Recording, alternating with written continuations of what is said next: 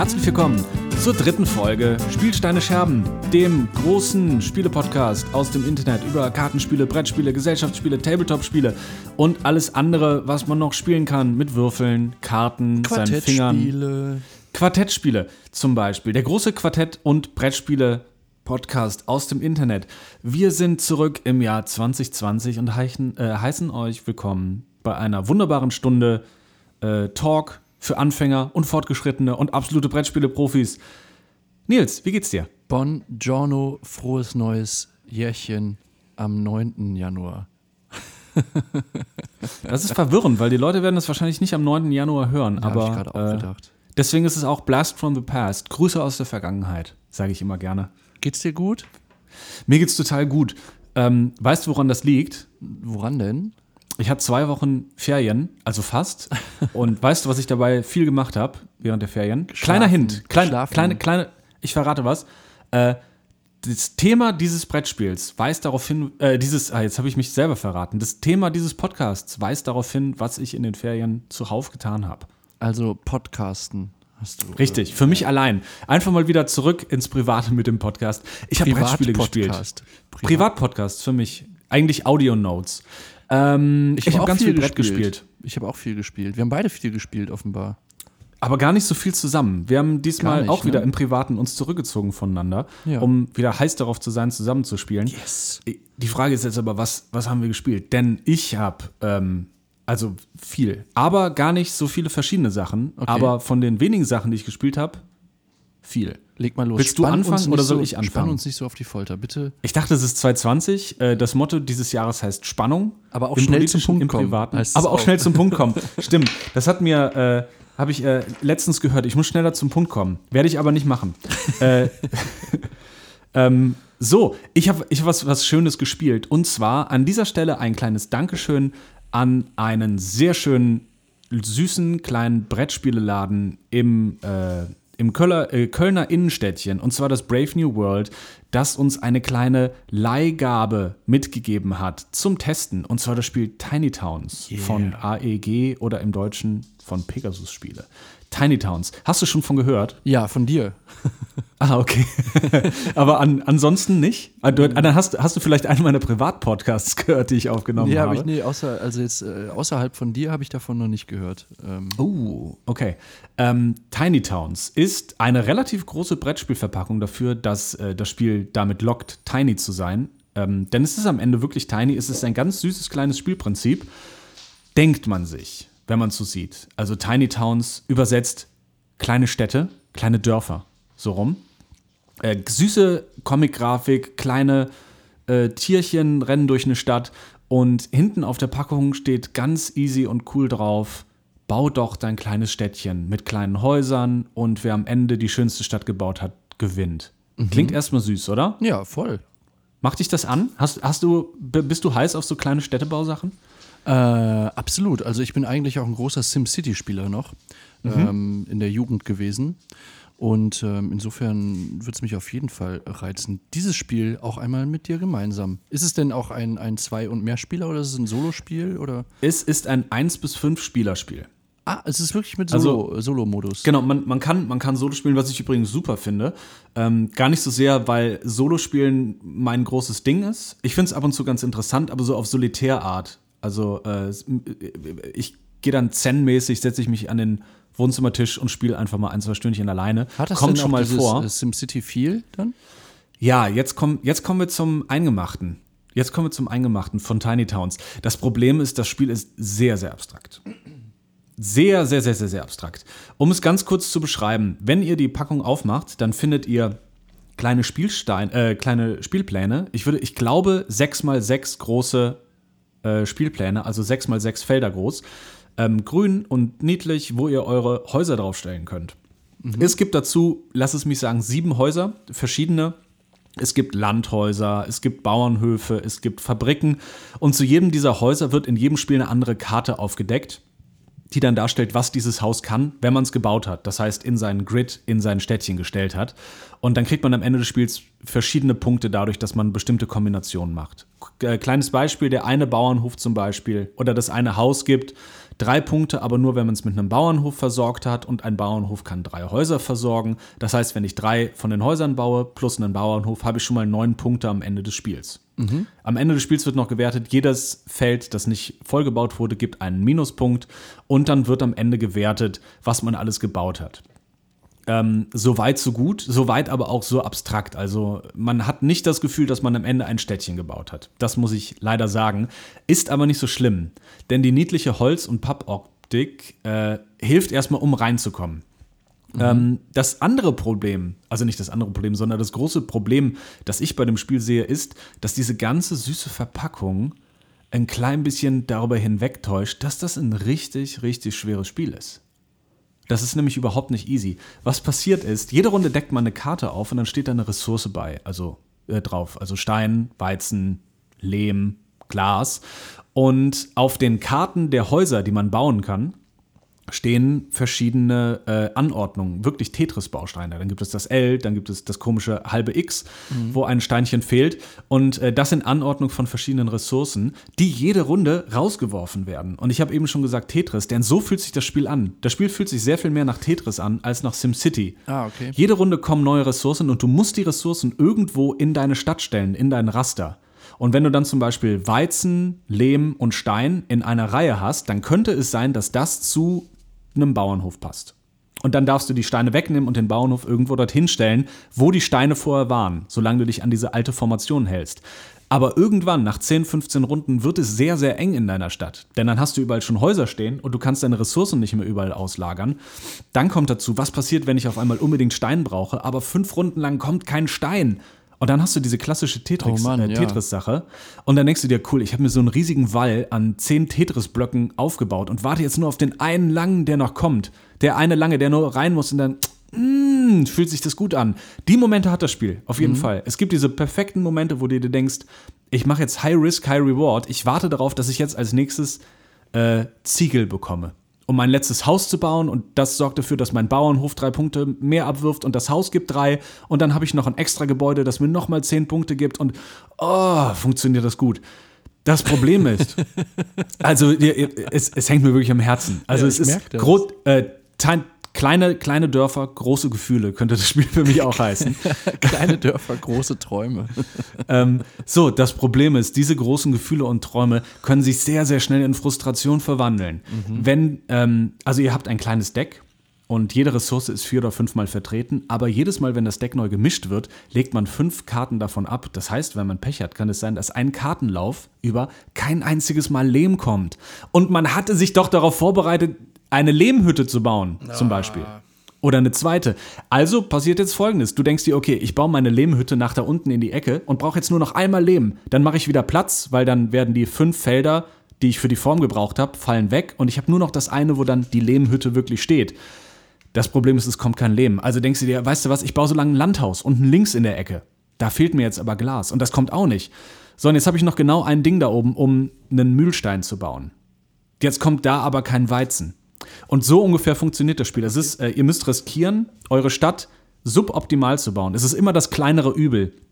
Und ich glaube, das könnte manche Leute sehr frustrieren. Denn es fühlt sich manchmal sehr sperrig an und man muss zwei, dreimal spielen, um reinzukommen, um mhm. zu verstehen, okay, wenn ich mir das verbaue, dann habe ich ein großes Problem.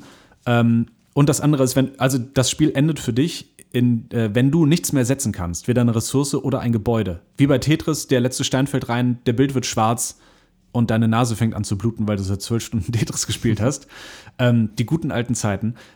Äh, in diesem Spiel ist es dann leider so, dass deine Nase anfängt zu bluten, weil du den anderen Spielern noch zugucken musst, wie sie ihr Dörfchen zu Ende oh, bauen. Das nervt mich so sehr bei Spielen. Das nervt ein bisschen. Wenn andere Spieler dann noch eine halbe Stunde weiter äh, ja. kombinieren können. Das ist das ja auch Gute bei, ist bei dem ähm, Spiel, aber. Warte, Imperial Settlers hat ja auch so ein bisschen dieses. Element. Ja, äh, du, du, spielst gleichzeitig, aber wenn bei Imperial Settlers, wenn dein Spiel darauf ausgelegt ist, dass du am Ende noch zwei, drei Aktionen machst und fertig bist, der andere hat aber seine Taktik darauf ausgelegt, dass er noch zehn Kartenkombinationen fährt und du sitzt dann fünf Minuten da und schaust dir an, wie der andere freudig gewinnt. Kann frustrierend sein. Im Gegensatz zu Imperial Settlers dauert Tiny Towns aber 15 bis 20 Minuten pro Runde. Ja, das geht ja. Das heißt, du sitzt am Ende eine Minute oder zwei das klang da. jetzt viel länger in deiner Schilderung. Ja, äh, es, ist trotz, es ist trotzdem ein bisschen frustrierend, vor allem wenn du dich richtig versägt hast. Also ich hatte, äh, wir hatten bei uns äh, Runden mit 30, 40 Punkten. Wir hatten aber auch schon Runden, wo jemand null Punkte gehabt hat. Und wenn du dich jetzt fragst, wer null Punkte hatte, dann kann ich dir beantworten, dass ich das war. Äh, und, aber es war trotzdem okay. Es macht dennoch Spaß. Es ist aber ein Spiel, bei dem ich ab und zu sagen muss, macht es wirklich so viel Spaß zu verlieren? Ist das ein Spiel wie zum Beispiel Res Arcana, in dem ich ständig verliere, aber auch immer einen riesigen Spaß dabei habe zu verlieren? Ist hier, glaube ich, nicht so. Und ähm, etwas Positives an dem Spiel aber. Ich habe das äh, um die Weihnachtszeit herum aufgebaut. Meine Schwester war da, meine Freundin war da. Und beide haben gesagt, lass uns äh, ein kleines Brettspiel spielen. Vielleicht war ich auch derjenige, der gesagt hat, lass uns ein Brettspiel spielen. Wer weiß es schon, es waren die Weihnachtstage, es ist ein paar Wochen her. Aber ich habe, glaube ich, eine Minute gebraucht, um denen das Spiel zu erklären. Und wir konnten anfangen. Tiny Towns ist ungeschlagen auf der Top 1 für mich das Spiel, das man am schnellsten erklären und auf den Tisch stellen kann. Wie groß, wie lang sind die Spielregeln? Länger als eine Seite? Äh, vier Seiten Okay. Auf einer großen Seite. Viel- äh, Und am Ende ist noch so äh, Appendix mit Erklärung zu den Gebäuden dabei, was aber auch ein großes Plus ist. Also du kannst wirklich reinschauen und äh, nochmal genau nachlesen, was dein Gebäude kann. Jeder bekommt ein Sondergebäude, ähm, zum Beispiel einen Leuchtturm, eine Bibliothek, die dann so ein klein wenig in jeder Runde deine Taktik vorgibt. Mhm. Und so ist nicht jede Runde gleich. Die, es ist auch, jede Runde ist immer unterschiedlich, weil die Gebäude untereinander gemixt werden. Also ihr habt immer die gleiche Gebäudeart da, aber die Gebäude können was anderes. Ähm, das Spiel ist unheimlich knifflig, unheimlich puzzelig. Macht natürlich Sinn, dass äh, ein Tetris-like-Spiel auch alleine zu spielen ist und man schlägt dann jedes Mal seine Punktezahl. Ähm, man spielt ein bisschen nebeneinander her. Es gibt äh, keine, äh, also es gibt keine Interaktion zwischen den Spielern. Es macht relativ viel Spaß, die anderen ab und zu knurren zu hören. Allerdings nicht so viel Spaß wie bei einem Spiel wie Quacks, äh, Quacksalber von Quedlinburg, wo jemand äh, äh, eine Knallerbse aus dem Sack zieht und sein Plan nicht aufgeht, weil er äh, wie bei Blackjack eine Karte zu viel genommen hat oder einmal zu oft in den Sack gegriffen hat. ähm, äh, also in, in den Beutel gegriffen hat, um kleine Sachen rauszunehmen. Äh, hierbei ist es so, dass wenn du hier zu große Fehler machst, bist du raus aus dem Spiel. Würde ich sagen, ist ein bisschen negativ, gepaart damit, dass das Spiel einem vermittelt, dass man super süß und cool zusammen äh, äh, gegeneinander ein kleines Städtchen baut. Vielleicht ein bisschen irreführend. Das Schöne ist aber, das Spiel geht für um die so, so oberer 20-Euro-Preis, würde ich sagen, weg. Und ich glaube, man kann eine lange, lange Zeit damit Spaß haben. Und es dauert sehr, sehr lange, bis man rausbekommen hat, wie das Puzzle funktioniert, das man dort zu lösen hat. Dadurch, dass viel Varianz drin ist. Ähm, ja, hast, äh, ist, ist das was, womit man dich begeistern könnte? Ich denke, wir müssen es mal ausprobieren. Also grundsätzlich das Thema holt mich sofort ab. Äh, aber auch Tetris, also das Metathema dieses Spiels, holt mich ab. Ähm, ich glaube, es äh, klingt ein bisschen nach ähm, Frustrationspotenzial. Das müsste ich einfach mal persönlich ausprobieren, im persönlichen Gameplay. Ob es mich da ein bisschen zu sehr nervt, äh, wenn, wenn dann die Ressourcen, die ich gerade brauche, nicht kommen. Also das ist, jetzt, das ist jetzt hypothetisch, also das müsste man einfach mal ausprobieren, glaube ich. Genau. Ja, also es ist, äh, du, du kannst das Glück, das du brauchst, äh, minimieren, indem du nicht so riskant spielst. Indem Und du eher in die Breite spielst, horizontal. Genau, in, ja. indem, man, indem man sich äh, etwas breiter aufstellt äh, oder halt, oder im anderen sehr spezialisiert auf, ich baue ein Gebäude zu Ende und äh, ne, vorher, oder ich baue erstmal die das ich einfachen eigentlich Gebäude. cool, dass das Spiel das zumindest anbietet. Also, dass du, Gen- welche, genau. welche Taktik du wählst. Also, ob du. auch, auch da muss ich sagen, Ja. das äh, Spiel, das äh, verheimlicht einem sehr viel durch die sehr, sehr, ich will nicht sagen kindliche, aber sehr, sehr niedliche, einfache Aufmachung. Okay. Also es, äh, es, es sieht erst nicht so aus, dass so viel Spiel unter der Haube steckt. Von mir dennoch äh, ganz, ganz positiv zu bewerten. Ich würde es empfehlen für Leute, die mit die äh, Frustpotenzial, die, die ihr Frustpotenzial voll ausschöpfen können, um etwas Positives draus zu machen. Äh, für Leute, die äh, für Leute, die auch mal äh, Zeit und Lust haben, mehr in so ein kleines Spiel reinzugehen. Es, es macht erst den Anschein, als wäre es ein Spiel, das man jedem einfach so vorlegen könnte. Ähm, ist es, glaube ich, nicht. Meiner Freundin und meiner Schwester hat es sehr, sehr gut gefallen. Meine Schwester überhaupt nicht aus dem Brettspielbereich äh, und war total fasziniert davon. Ähm, von mir eine große Empfehlung. Es ist sehr, sehr, sehr faszinierend und befriedigend, wenn die kleinen Tetris-Bausteine funktionieren. Es hat auch so einen leichten Candy Crush-Charakter. Man, es macht, man kann so ein Schmatzgeräusch im Kopf dazu machen, wenn man es schafft, ein Gebäude zu bauen und eine Form auf äh, eine Form fertigzustellen. Deswegen von mir eine Empfehlung: Tiny Towns von Pegasus. Ähm, letztes Jahr rausgekommen und ein schönes Spiel, das so ein bisschen unterm Radar lief. Tiny Towns. Okay. Was hast du gespielt? Mm, Ich fange mal an mit ähm, einem Spiel, das ich äh, während Weihnachten gespielt habe. Monopoly Gamer. Es gibt ja vom Monopoly irgendwie 120.000 ähm, Sondereditionen mit allen möglichen Franchises. Und das ist aber ein, äh, eine Monopoly-Edition, die ähm, mit Nintendo-Figuren arbeitet. Also Figuren aus dem Nintendo-Universum. Und das holt Warum heißt es dann nicht äh, Monopoly Nintendo, ja, sondern das habe ich. Monopoly Das Gamer? ist, ist die Frage, die ich mir auch gestellt habe. Das kann ich jetzt gerade nicht beantworten. Weiß Nintendo vielleicht nicht Bescheid und es läuft so unter dem Radar? Das könnte eine Erklärung sein. Ich weiß es nicht. Ähm, ich finde den Namen auch irreführend, weil ich habe, äh, als ich dann gehört habe, lasst uns doch Monopoly Gamer spielen, hatte ich schon ein bisschen Angst, dass ich jetzt mit Montana Black äh, das Spiel bestreiten muss. Ja, das stimmt. mit, mit, mit deinen liebsten YouTubern. Liebsten machen, wir uns nichts vor, machen wir uns nichts vor, Nils. Äh, die Version steht schon in den Startlöchern. Ja, ich glaube, das ist, äh, das, das ist wie diese, äh, wie, wie diese ähm, Amazon-Zukunft. Amazon hat schon so ein Warenlager mit deinen potenziellen Käufen, die du kaufen könntest. Und genauso ist das mit äh, Parker, oder? Oder mit MB. Spielen, die noch erfunden werden müssen. Gen genau, mit, äh, mit, mit Monopoly-Spielen, die zu dir passen. Deine eigene personalisierte Version, wie bei Instagram-Werbung und Facebook-Werbung. ja, Cambridge Analytica, Monopoly. Ähm, Monopoly Gamer, äh, du kannst ähm, eben Donkey Kong oder Peach oder ähm, Mario natürlich, Luigi äh, auswählen. Und was das äh, Spiel aber. Aber die heißen nicht, die heißen dort nicht so, weil es nicht die Nintendo-Version ist, sondern man spielt mit Pascal. Din Dinosaurier Klaus und äh, ja, okay. Was jetzt? Hallo? Ja, ich höre dich. Ich hatte hier gerade einen kleinen Aussetzer. Ja. wir, sind, wir sind immer noch drin. Wir machen einfach weiter. Ich schneide das auch nicht raus. Nee, genau. Live ist live. Nee, die haben immer einen Buchstaben anders. Das ist so wie bei den Okay. äh, äh, Fußballspielen, Muri. die ke keine offizielle Lizenz haben. Da heißt dann der Man- Mario Dario und Hm. Luigi heißt Wui- Wuigi und so. Ja. Murio Pooch. Die, die Farbe Und- stimmt auch nicht so ja. ganz. Es ist ein bisschen zu blau, ein bisschen zu Ja. grün. Genau. Fünf, fünf äh, hier im, im Farbcode einfach immer fünf höher. Genau. Da kannst du auch. Mhm. Das, das erinnert mich an so Spielautomaten äh, früher in äh, Italien. So nicht lizenzierte Flipperautomaten von Nintendo.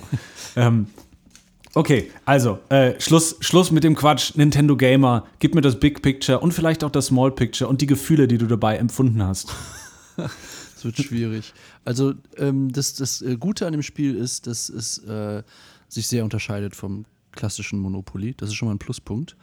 Ähm, du läufst zwar auch die ganze Zeit im Kreis und ähm, kaufst Straßen und kannst ins Gefängnis wandern, aber das war es eigentlich schon mit den Parallelen, äh, weil ein entscheidender Mechanismus, der jetzt dazukommt, ist der, dass wenn du über Los kommst, du einen Bossgegner besiegen kannst. Und das finde ich eigentlich ein ziemlich cooles ähm, Element an dem Spiel.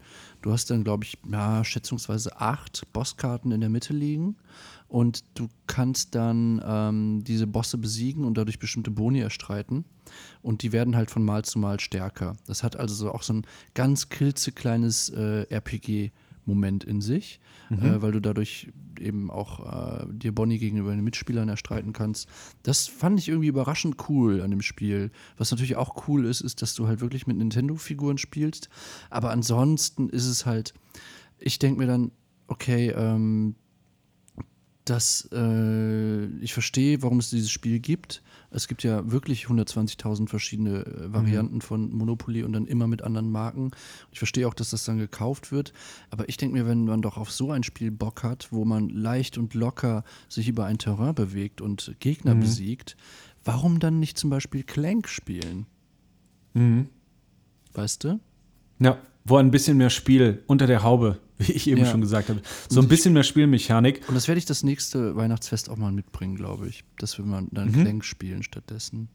Ja, also von mir keine uneingeschränkte Empfehlung für Monopoly Gamer, aber ich fand es Ja. trotzdem überraschend, also gut dafür, dass es halt ein Monopoly äh, ähm, Das Variation Fühlt sich ist. ein bisschen so an, als würde man nach drei Jahren das erste Mal wieder zu McDonalds gehen und sich Ja. irgendwas, irgendwas bestellen, was nicht so komplett nach Müll aussieht. Und das sich denken, Menü, ah, ist, Menü hat sich komplett verändert, im Gegensatz Genau. Mhm. zum letzten Mal, als du vor drei Jahren so halb angetrunken reingestolpert bist. Genau, so, so ein Erlebnis war das. Und dann, und dann isst du, isst du einen Burger und denkst, du, ja, ist ja ganz gut. Und dann gehst du am nächsten Tag nochmal und denkst dir, äh, und am dritten Tag denkst du, okay, es ist immer noch der gleiche Scheiß. Und nach drei Jahren bist du wieder an der Stelle. Ich glaube, darauf baut auch Monopoly. Die, die spielen das Long Game. Die spielen den Long ich Con. meine, man muss sich das aber wirklich mal überlegen. Du hast ja mit äh, dem äh, Nintendo-Universum, mit den klassischen Nintendo-Figuren, hättest du so ein Potenzial, ein, ein wirklich cooles ich Brettspiel denke die ganze machen. Zeit, weißt du, worüber ich die ganze Zeit nachgedacht habe? Ja. Als du, äh, also ich habe dir natürlich erstmal zugehört, aber Ja. zeitgleich habe ich auch nachgedacht, Okay. wäre Mario Party nicht auch so eine schöne Blaupause für ein Spiel, wenn du unbedingt was mit Nintendo machen willst? Da gehst du auch irgendwie im Kreis und hast dann kleine Minigames, die alle machen. Ähm, ist das nicht auch irgendwie interessant oder interessanter? Mhm. Wäre es nicht interessanter zu sagen, äh, jede Straße, die du bebauen kannst und besitzen kannst, äh, du musst Miete zahlen, es sei denn, du kannst den Besitzer des Hauses in einem Minispiel schlagen? Ja, zum Beispiel. Wäre das nicht ein bisschen. Aber Das ich glaube, so. ins, ins, ins äh, Game Design. Ja, ich glaube. Du musst ja so ein Spiel auch noch verkaufen Wunsch, können, ne? Wunschvorstellung. Ich glaube, es geht eher darum, ich glaube, dass die, äh, die ähm, Abteilung, die Monopoly-Abteilung da draußen gar nicht so weit denkt. Ich glaube, das ist mittlerweile vielleicht so Algorithmus gesteuert. Die, äh, kenn, kennst du diese Bots, die ähm, Designs automatisch auf T-Shirts drucken und verkaufen und die Künstler nicht fragen? Mhm, ja. Ich glaube, so funktioniert Monopoly. Ich glaube, die klauen sich einfach die IPs, äh, hauen das irgendwie rein, hauen das durch einen Num äh, Numbers Generator, äh, Namen, äh, Namensgenerator. Und dann kommt immer ein besonderes Spielelement, das noch von einer Person, von so einem Typ, der im, äh, unten im Archiv drin sitzt und arbeiten muss und so Mini-Spielmechanismen baut, um die eine Monopoly-Version mit einem Alleinstellungsmerkmal Also ich glaube ja auch, dass man muss ja fairerweise sagen, das richtet sich schon eher an jüngeres Spielepublikum. Also dass das jetzt so gerade mit der Switch irgendwie aufwächst als erster Konsole und da Mario spielt und dann irgendwie. Uh, ich glaube, du unterschätzt die Nostalgie-Komponente von aber das Nintendo. ist jetzt nicht so. Ja klar, natürlich ist, äh, hast du da eine Nostalgie-Power, eine unheimliche. Ja. Aber oh, aber vielleicht wird es tatsächlich deswegen Gamer genannt und nicht Nintendo, weil man nicht die Nostalgie anzapft, sondern die jungen Gamer. Doch eher so die Montana Black, äh, das Montana Black Publikum. vielleicht ist das ganz einfach der nicht. Grund. Ja, das kann sein. Äh, Also Nintendo verbinde ich eher so mit Early Gaming 90er, 80er Jahre. Ja, du und ich, aber Ne? es gibt ja jetzt irgendwie genau. die äh, nächste Generation, die äh, damit auch aufwächst und für die äh, das äh, Super Nintendo irgendwie Museum ist und ähm, die halt De- aber so. des, deswegen meine ich, de- ich, ich stimme dir bei äh, damit, dass das vielleicht doch wirklich an die Jüngeren, also wir müssen jetzt auch das junge Publikum zum Monopoly bringen. Äh, und deswegen ist es heißt es Gamer und gar nicht groß Nintendo. Ähm, weil, weil man noch mehr von den jungen Leuten äh, mitnehmen will. Aber man kann auch den, äh, den guten Spieleentwicklern äh, der Monopolies. Ist es Parker oder MB?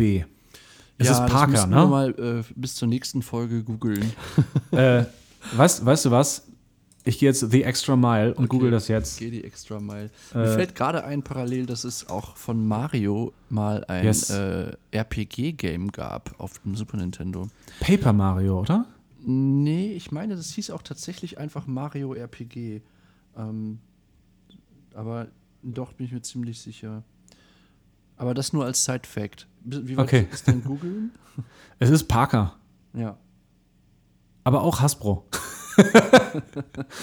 ähm, okay, also, äh, ja, von dir äh, nur eine eingeschränkte Empfehlung. Ich würde fast sagen, äh, wenn man Monopoly spielen will und einfach nur mal gucken will, ich glaube, die Spiele kosten 15 bis 20 Euro und äh, es ist für jeden Geschmack etwas dabei. Es tut nicht allzu sehr weh.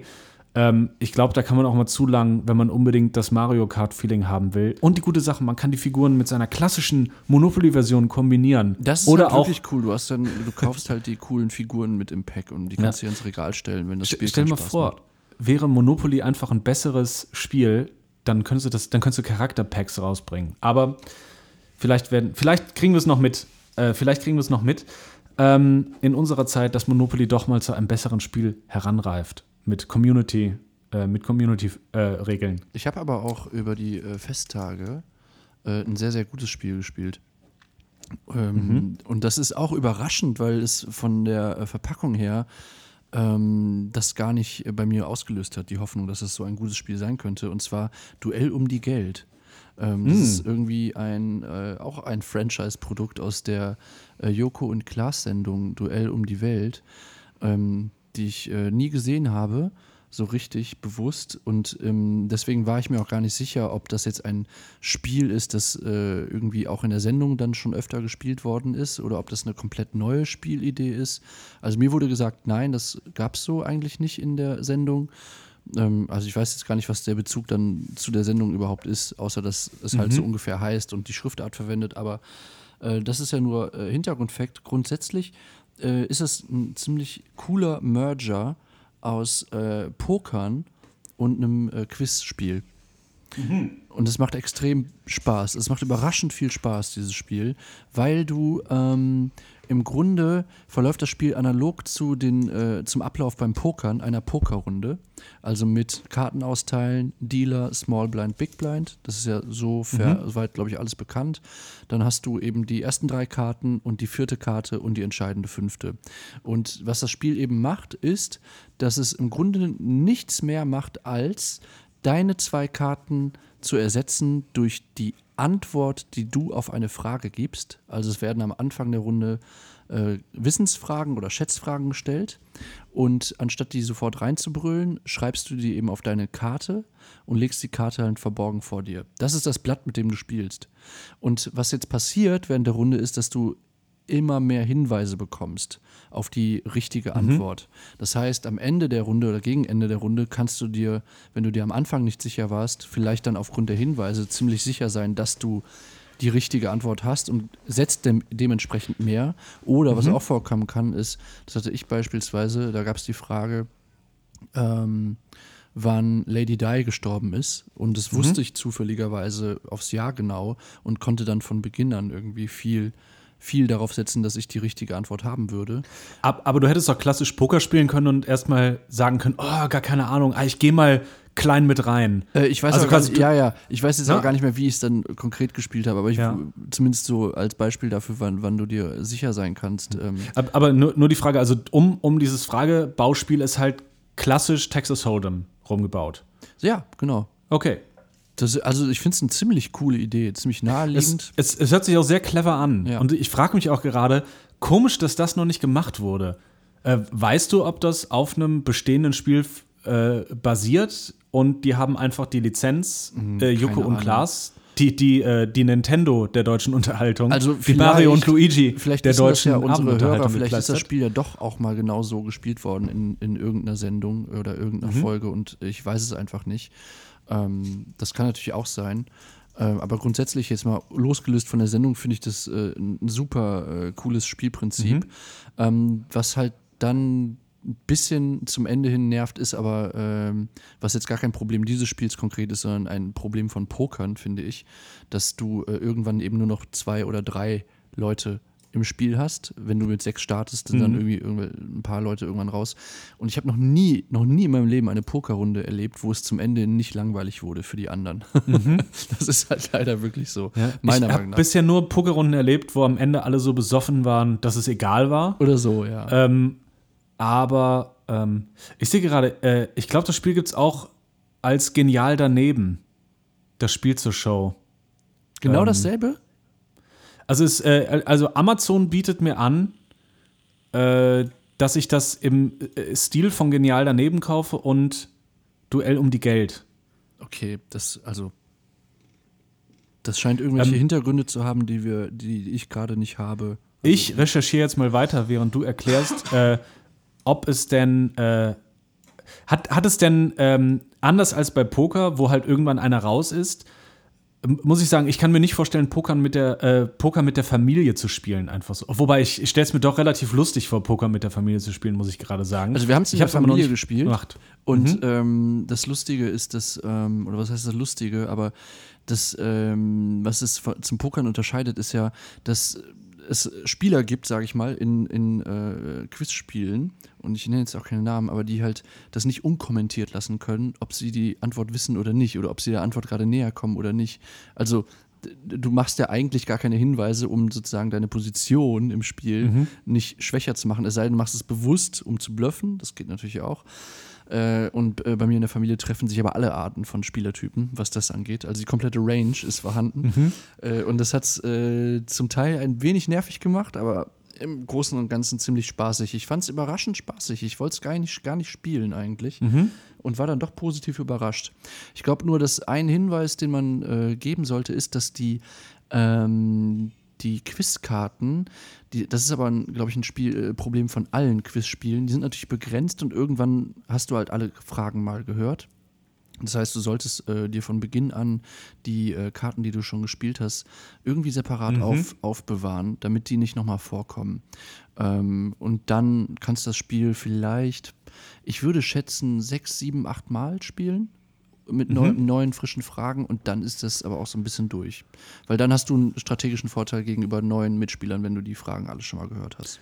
Ich würde aber mal grob sagen, lass es mal fünf fünfmal sein mit großer Gruppe und man spielt lang. Das Spiel kostet 20 Euro. Ich würde sagen, das ist ein ziemlich guter äh, Spaß, ein Geld, Deal. Stunde wert. Also ist ein ja. guter, ist ein guter Deal. Ich sehe gerade, ähm, was mir auch einfällt, ich könnte mir auch vorstellen, dass das Spiel auch genauso schon mal als Schlag den Rab rausgekommen ist. Ehrlich? Dass man einfach immer alle fünf Jahre was Neues draufkleistert von irgendeiner Ratesendung. In diesem Genre bin ich einfach nie, nie irgendwie unterwegs. Ich war halt überrascht, dass es überhaupt ein Spiel gibt mit dem Titel. Also es kann gut sein, dass es davon zehn Varianten gibt unter anderen mhm. Namen.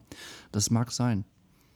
Ähm, ja, aber äh, ich finde es auch immer spannend, äh, nicht klassische Brettspiele. Also ja. wirklich wieder so einfache Spiele, die früher im Globus lagen, äh, zu haben oder die du heute im Rewe kaufen kannst, ähm, mal durchzutesten. Also Denn ich finde es ganz schön, ja.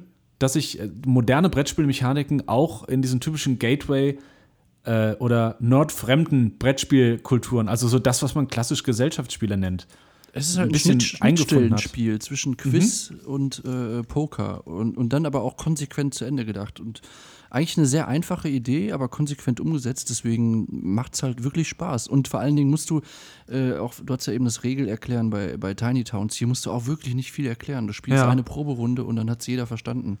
Das ist, äh, das ist auch total, das ist für mich total wichtig. Ja. Ich finde, es gibt fast nichts Schlimmeres als äh, du hast nicht Spieler da und erklärst ihnen erstmal fünf bis zehn Minuten die Regeln ja. von irgendetwas. Die Hälfte der Leute verlierst du.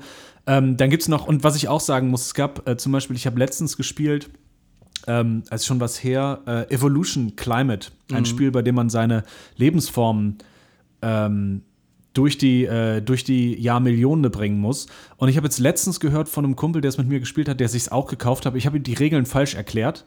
Äh, ich hatte es falsch gemacht. Das ist nicht so schlimm, weil das Spiel an sich trotzdem Spaß gemacht hat, so wie, so wie ich es so erklärt wie er habe. gespielt hat. genau.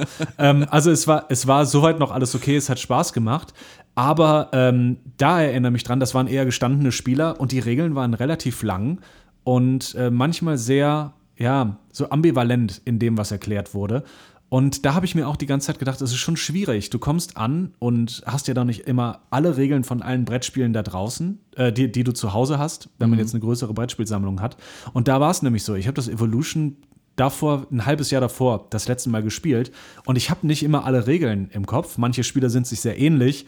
Und es ist einfach schön, ein paar Spiele zu haben mit vier Seiten Regeln. Du brauchst drei, vier Minuten. Die anderen machen sich so lange noch mal was zu trinken oder einen Kaffee weil es eine lange Brettspielnacht wird, äh, oder holen sich noch mal was zu trinken und du gehst gerade noch mal eben die drei, vier Seiten durch und suchst dir die wichtigsten Regeln raus.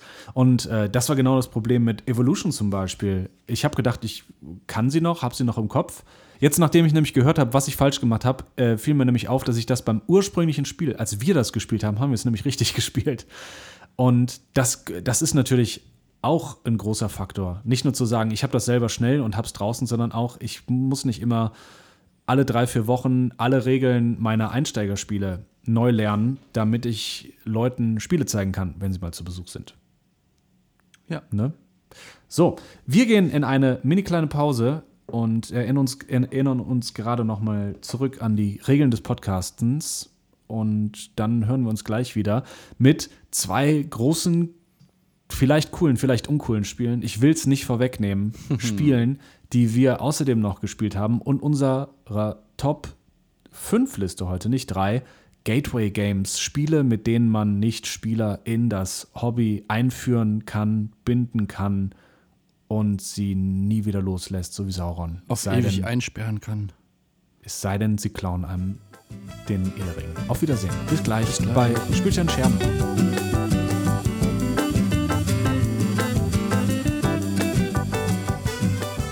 Willkommen zurück bei Spiel Steine Scherben, dem deutschen Brettspiel-Podcast seit 1648. Ich hoffe, ihr habt euch eine sehr, sehr schöne, leckere, heiße Schokolade gemacht in der Pause. Ich finde die Transition vom Kupferschnitt äh, zum Buchdruck hin zum Podcast in äh, unserem kleinen Projekt hier, das es äh, schon seit ein paar Jahrhunderten gibt, sehr, sehr gelungen. aber alles sehr charmant im Subtext, Mhm. ne? also gar nicht ausformuliert. Ähm, wir starten in die zweite Halbzeit von unserem kleinen Podcast. Und, Mhm. Kannst ähm, du noch? Bist du noch heiß? Bist du noch heiß auf Brettspiele?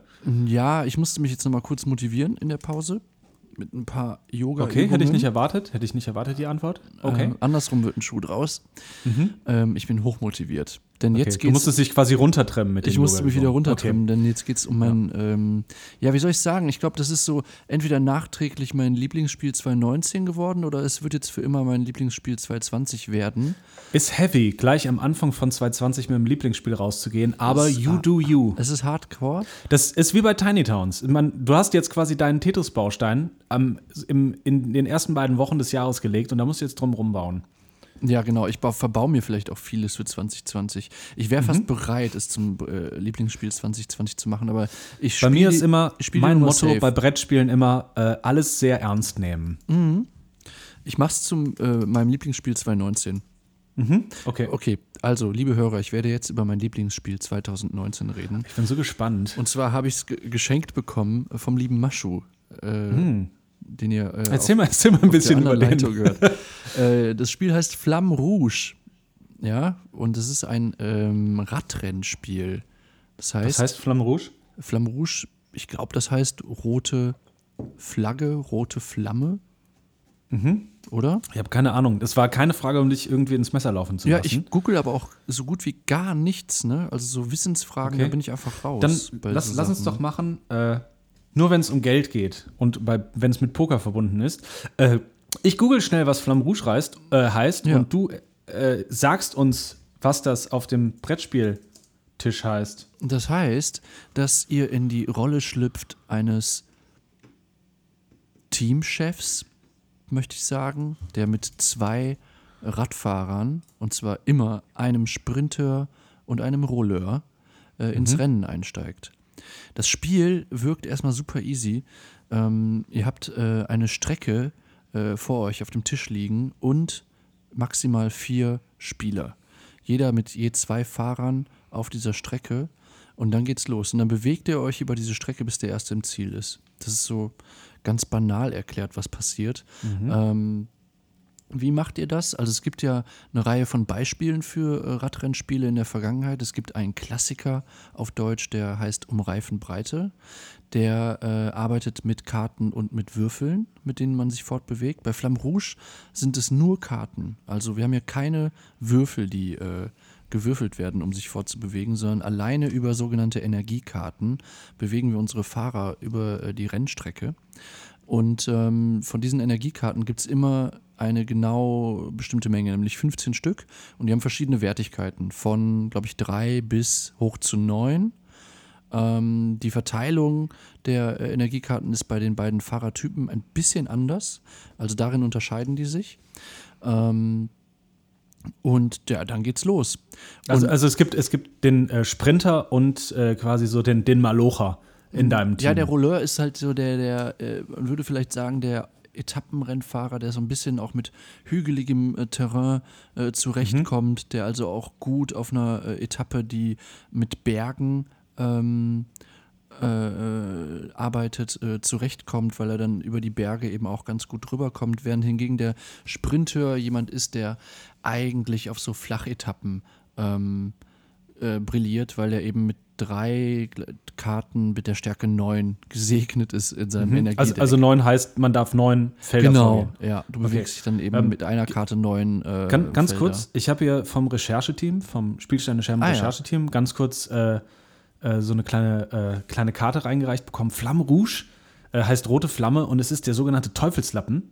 Eine, ein Kilometer ein, vom. Äh, genau, ja. ein roter Wimpel, der den Rennradlern angibt, einen Kilometer noch arbeiten. Dann ist Schluss. Genau. Ja, das ist, und das ist deswegen auch ein cooler Name für ähm, dieses Spiel, weil es gibt ja, ich muss da ein bisschen ausholen für, äh, für diese Geschichte, es gibt ja eine ganze, äh, also Radrennspiele sind ja ein richtiges Genre im, im, im, im Brettspieluniversum. Mhm. Und zwar eines, das jetzt nicht erst seit, sage ich mal, 20 Jahren äh, äh lebt, sondern das irgendwie seit Anbeginn, also seit, sag ich mal, seit der äh, Zeit nach dem Zweiten Weltkrieg und vorher auch schon ähm, immer wieder neue Erscheinungen ähm, hatte.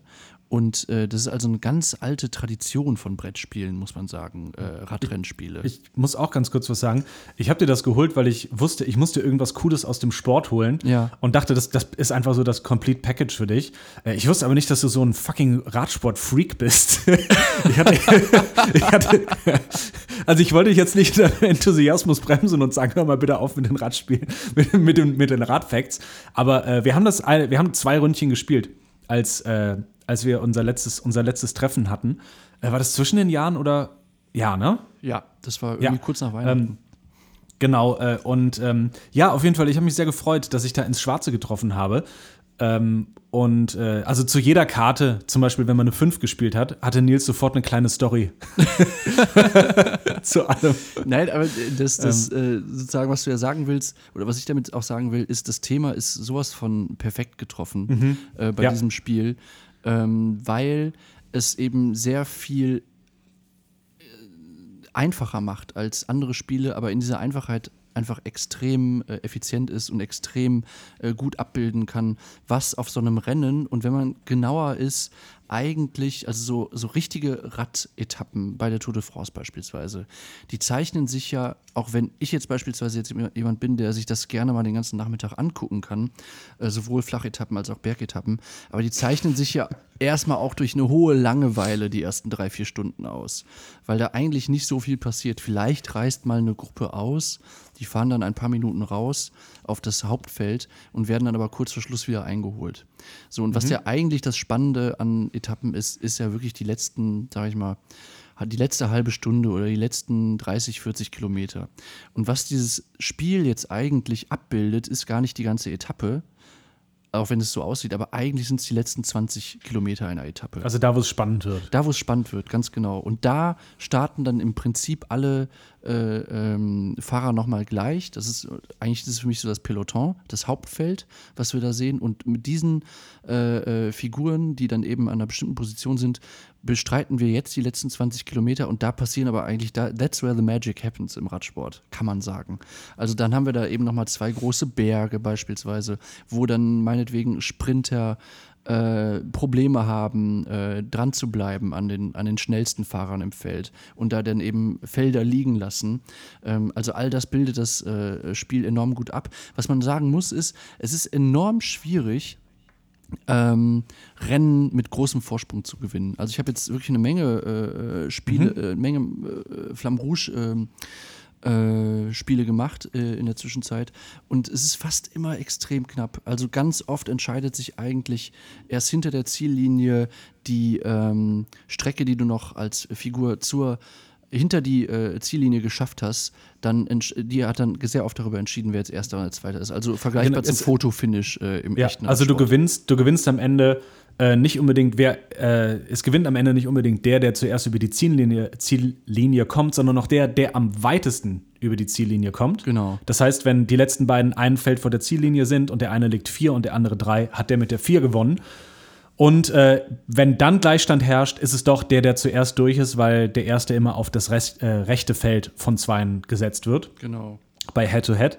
Ähm, genau, aber eine, eine Sache ist mir total wichtig, um, um, so mini, mini, mini klein kurz in die Spielmechanik zu gehen. Ihr legt quasi immer verdeckt Karten und dann decken alle gleichzeitig auf und dann äh, werden die Fahrer gesetzt von vorne nach hinten genau. äh, im Feld. Und das Wichtige ist, es gibt Slipstream, also äh, Windschatten. Das heißt, wenn zwischen dir und dem Fahrer vor dir genau ein Feld frei ist, dann darfst du kostenlos aufschließen. Denn ansonsten hieß es ja, wenn jeder die gleichen Karten in seinem Deck hat, von 15 Karten für jeden Fahrer, dann würde ja am Ende doch einfach nur jeder gleich ins Ziel kommen. Du gewinnst aber äh, insgesamt nicht nur an Geschwindigkeit in jeder Runde, sondern auch an Ausdauer im Allgemeinen, dadurch, dass du mit diesem Slipstream, mit dem Windschatten manchmal Felder umsonst gehen darfst und aufholen darfst. Und dadurch kommt diese extrem spannende Bluff-Mechanik. Das sorgt auch dafür, dass es von vornherein spannend ist, weil jeder kann sofort ausbrechen. Und wenn du richtig bluffst, richtig nach vorne legst, dann hast du es äh, vielleicht geschafft, dass der, der nach dir kommt, zwei Felder von dir entfernt ist, also kein Feld geschenkt bekommt. Andererseits ist es auch unheimlich befriedigend zu sehen, ich sehe jetzt zum Beispiel, Nils ist an der ersten Stelle und äh, der hat dieses Funkeln in seinen Augen, dieses Ausbrecherfunkeln, aber auch Verbrecherfunkeln. das, äh, bei, bei Nils, äh, wenn ihr mit dem spielt, nie Portemonnaies offen rumliegen lassen. Äh, und äh, du siehst, okay, bei dem funkelt irgendwas, der hat einen Plan und der legt jetzt eine Neunerkarte. Wenn ich es jetzt aber zum, oder er legt jetzt eine Fünferkarte, wenn ich es jetzt schaffe, eine Dreierkarte dahinter zu legen, dann bin ich genau zwei Felder hinter ihm und darf kostenlos eins rausgeben äh, eins aufholen. Und dann hätte er sich verschätzt. Er hat also eine schnelle Viererkarte ausgegeben und ich habe kostenlos eine Vierer bekommen, weil ich ja eins nach vorne setze. Es ist dieses Bluffen, was das Spiel so unheimlich spaßig macht. Und es ist auch äh, diese Spielmechanik, die dem anderen gar nicht so wehtut, weil man sehr, sehr schön honorieren kann, wenn der andere einen guten Move gemacht hat und ausgebrochen ist zum Beispiel. Absolut. Man fiebert sogar für den anderen ein bisschen mit, äh, denn immer wenn du der Erste bist, also keinen Fahrer vor dir hast, dann bekommst du, also am Ende des Zuges nach dem Windschatten, dann bekommst du ähm, Exhaustion Cards, also äh, Erschöpfungskarten in dein Deck, die immer nur eine 2 sind. Das heißt, dein Fahrer wird immer langsamer mit den Karten, die du ziehst. Und wenn du die ganze Zeit vorne wegfährst, kann es sein, dass du die letzten paar Meter nur noch Zweier ziehst. Das heißt, deine Fahrer sind komplett erschöpft und schaffen es nicht mehr am Ende über die Ziellinie zu springen. Also vielleicht muss man da kurz einhaken. Diese, diese, äh, diese Exhaustion bzw. Erschöpfungsmechanik ist deswegen so genial, weil sie erstmal gar nicht so äh, negativ sich auf dein Gameplay auswirkt. Also erst wenn du sozusagen während des Spiels Erschöpfungskarten sammelst in dein Deck, man muss dazu sagen, wie funktioniert äh, sozusagen das Fortbewegen. Du ziehst vier Karten von deinem Stapel der Reihe nach, schaust sie dir an und nimmst eine davon, die sozusagen die Energiepunkte bzw. die Fortbewegungszahl für dich, für deinen Spieler in dieser Runde festlegt. Die legst du hin, verdeckt.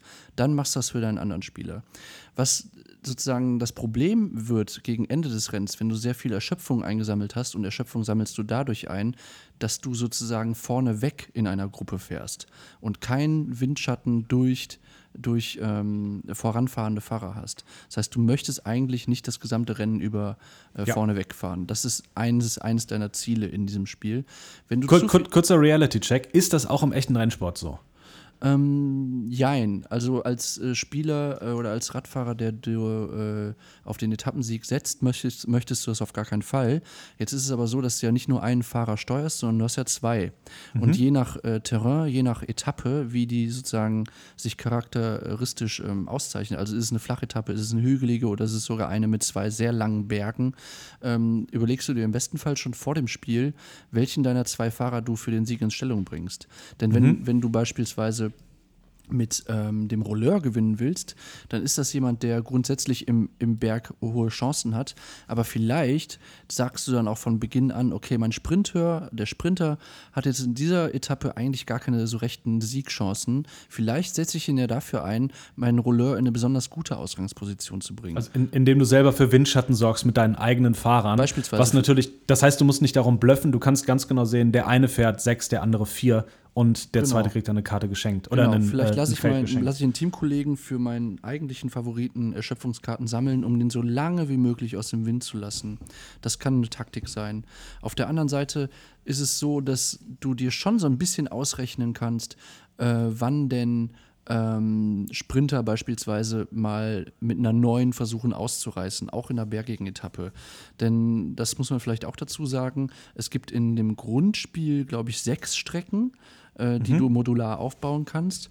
Wenn man äh, mal auf das äh, Forum des Spiels auf Boardgame Geek geht, dann findet man aber inzwischen, glaube ich, also ich würde schätzen, über 100 Strecken, die nachgebaut worden sind. Äh, alle mit dem Material aus dem Grundspiel. Das heißt, du hast inzwischen. Oh, das liebe ich übrigens. Du kannst halt unendlich viele Variationen inzwischen bauen. Und das, es das, gibt ja das liebe ich, wenn es. Community-Chancen gibt. Ja, genau. Äh, also Community-Inhalte. Und da kannst du dann eben dir ausrechnen, ein äh, Sprinter, der äh, seine Neuner-Karten äh, einsetzen will während des Spiels, der kann das auf bergigen Strecken inzwischen dann nur noch auf ganz schmalen Passagen, wo es Sinn macht. Es macht zum Beispiel keinen Sinn, mit einer Neun in einen Berg zu sprinten, weil du da bestimmte Mali bekommst und deine Neun gar nicht ausnutzen kannst äh, im Bergterrain. Das heißt, wenn zwischen zwei Bergen zwölf oder 13 Felder sind, kannst du davon ausgehen, mindestens ein Sprinter im Spiel wird auch jetzt ausreißen in, in, äh, auf dieser Passage. Und das sind so Sachen, mit denen kannst du rechnen, äh, wenn es darum geht, äh, deine Figuren im Windschatten zu lassen äh, auch nach deinem Zug. Also das, es hat, man merkt jetzt schon, es geht jetzt gerade sehr ins Detail vielleicht, aber das Spiel lädt auch Das extrem. bewahren wir uns auch für den, für den, äh, äh, für den speziellen Flamme Rouge Podcast, den wir vorbereitet ja, haben. genau. Aber das, das Spiel lädt halt tatsächlich dazu ein. Es ist extrem einfach zu lernen. Also, du hast es auch nach einer Runde begriffen, wie das funktioniert. Und ist aber äh, wirklich hard to master. Ja, das äh, auch, auch übrigens etwas, äh, was ich immer, äh, was ich finde, was ähm, sehr für Brettspiele spricht. Es äh, gibt ein paar Erweiterungen. Ja. Die, äh, also die eine Mechanik habe ich schon gesehen, man bietet am Anfang mit seinen Karten aus dem Deck um die Startposition, was ich total spannend finde. Ähm, das heißt, du bietest quasi äh, darum, wie weit du am Anfang äh, aufgestellt wirst, wie weit vorne, hast dann diese Karten aber nicht mehr für das Rennen im Deck. Ah, Moment, Und, äh, ich glaub, ähm, das ist noch etwas anders, äh, als du es Okay. beschreibst. Äh, bei der Peloton-Erweiterung, von der du gerade redest, geht es, glaube ich, unter anderem darum, dass du, ich habe ja eben erzählt, dass wir eigentlich die letzten 20 Kilometer eines Rennens ähm, abbilden. Und jetzt ist es ja so, es kann ja durchaus sein, und es kommt ja vor, auch bei den großen Rundfahrten, dass du mal eine Etappe hast, wo es in die letzten 20 Kilometer geht und du hast tatsächlich auch noch eine Ausreißergruppe unterwegs, die gute Siegchancen hat, die noch nicht vom Hauptfeld eingeholt ist. Also meinetwegen eine Dreiergruppe oder so, die mit acht Minuten Vorsprung in die letzten zwei Berge fährt und wo du eben noch nicht ganz genau sagen kannst, ja, vielleicht schaffen die es sogar, selbst wenn sich das Hauptfeld jetzt sehr viel Mühe gibt. Und um das so ein bisschen, glaube ich, zu simulieren, ist, okay. die, ist diese Mechanik mit der Ausreißerposition, ähm, die dann, glaube ich, sechs, sieben, acht Felder vor den eigentlichen Startplätzen ins Rennen geht, also mit einem gewissen Vorteil, äh, ist, ist sozusagen eine Möglichkeit. Und um diese Möglichkeit, einen, einen deiner Fahrer dort reinzusetzen, schon vor Rennbeginn, ähm, kannst du eben bieten mit deinen Energiekarten. Das ist das, was du gerade gesagt hast. Und dann hast du aber eben schon einen bestimmten Malus, weil du äh, die Karte, mit der du dann gewonnen hast, dieses Wettbieten um diese Position, äh, als Sieger abgeben musst. Die anderen behalten ihre Energiekarten. Also da wird schon wieder so ein bisschen, also das ist ein bisschen auch ein asymmetrisches Element vielleicht, was da reinkommt. Ähm, und das letzte ist asymmetrisch. Ich habe gehört, es kommt noch eine weitere Erweiterung, die äh, verschiedene Player Powers einbringt. Das heißt, äh, der eine Fahrer kann dann vielleicht einmal eine 5 zu einer 6 werden lassen oder darf zwei Felder Slipstream einmal im Spiel.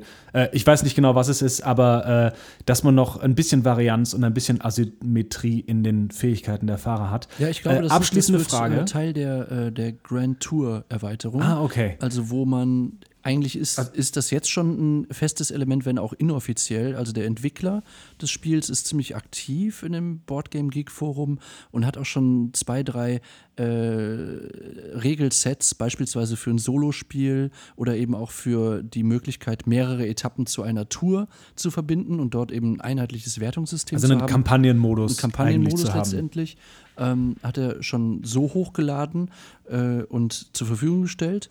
Und ich finde es eigentlich total interessant, dass der äh, Entwickler ähm, das sozusagen schon an der aktiven Szene ausprobiert und da auch Feedback einholt. Und das alles fließt ein in offizielle Erweiterungen. Und was du gerade beschreibst, eben diese, diese Fähigkeitsplättchen, die sind dann für diese Grand Tour Erweiterung, glaube ich, gedacht, Ah, wo, du, schön. wo du dann eben über mehrere Etappen immer eine spezie spezielle Fähigkeit, meistens einmal pro Etappe einsetzen kannst. Genau. Und das, das finde ich auch ähm, genau den, den richtigen Move. Also, weil es, glaube ich, das Spielerlebnis noch intensiver macht äh, äh, über, über so eine Tourlänge dann. Ja. Dann würde ich sagen, radeln wir mal ins äh, nächste Thema. Äh, aber vorher würde ich sagen, ich bin sehr gespannt, wie sich das Spiel äh, mit der Grand Tour spielt und mit den Erweiterungen, die wir uns hoffentlich auch in naher Zukunft zulegen werden und euch mal berichten können, wie sich so eine Grand Tour spielt. Ja. Ansonsten, das Spiel kostet, glaube ich, an die 30 Euro. Und äh, ist das für dich, ist das von dir, vielleicht kommt jetzt noch das große Negative, kommt da von dir eine Empfehlung, eine äh, Spielstände Scherben Empfehlung für das Spiel Flamme Rouge?